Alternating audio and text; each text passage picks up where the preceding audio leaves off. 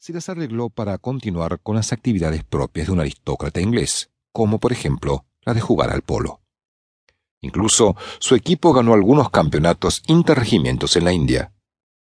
A pesar de que era un buen militar, Churchill nunca descuidó la lectura como parte fundamental de su vida, y eso quedó patente más adelante cuando incursionó en la política. Desde su estancia en la India, Churchill dio muestras de no querer estar fuera de la escena principal. Así gustaba ser el protagonista y participar en los hechos. En 1895 viajó a Cuba y observó algunos combates entre españoles y rebeldes. Escribió acerca de lo que fue testigo, pues el periódico Daily Graphic financió su estadía a cambio del envío de información. Allí, en Cuba, tuvo su primera experiencia de guerra.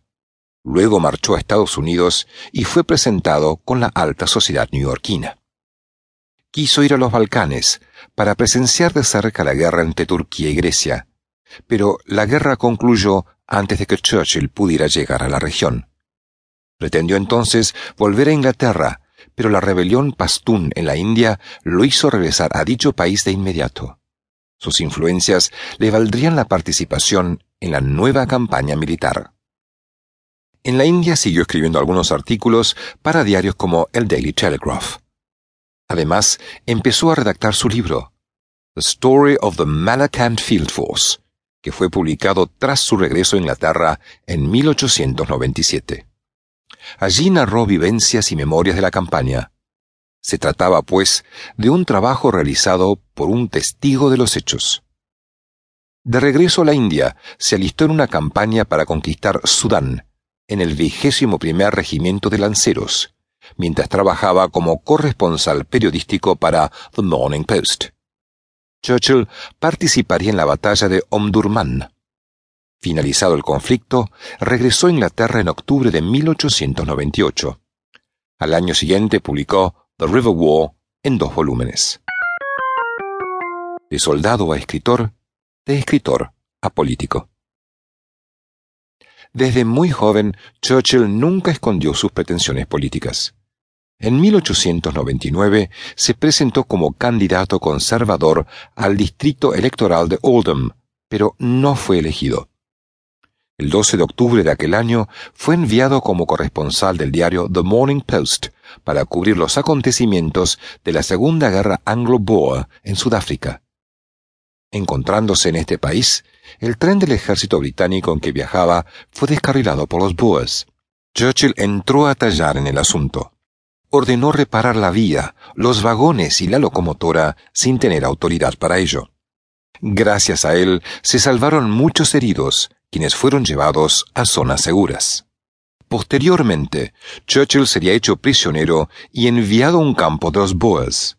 Sin embargo, no se resignó al cautiverio y huyó, recorriendo 480 kilómetros hasta llegar a la bahía de Dalgagoa, en Lourenço Márquez, colonia portuguesa.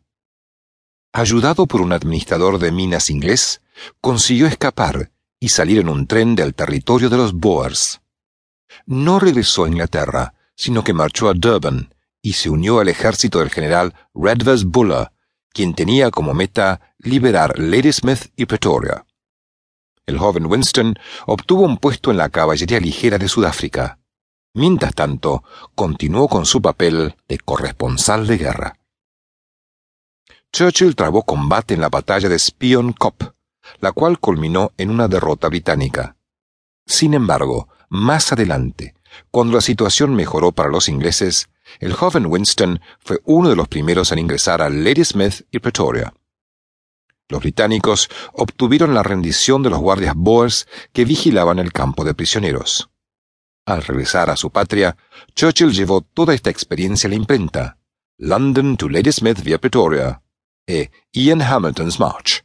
Fueron publicados en mayo y octubre de 1900, respectivamente.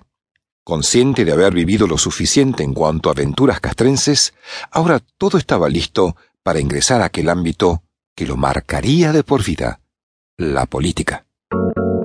El Churchill político. Tras su célebre participación en la guerra anglo-boer en Sudáfrica, Churchill obtuvo reconocimiento en su país, lo que le fue de gran ayuda.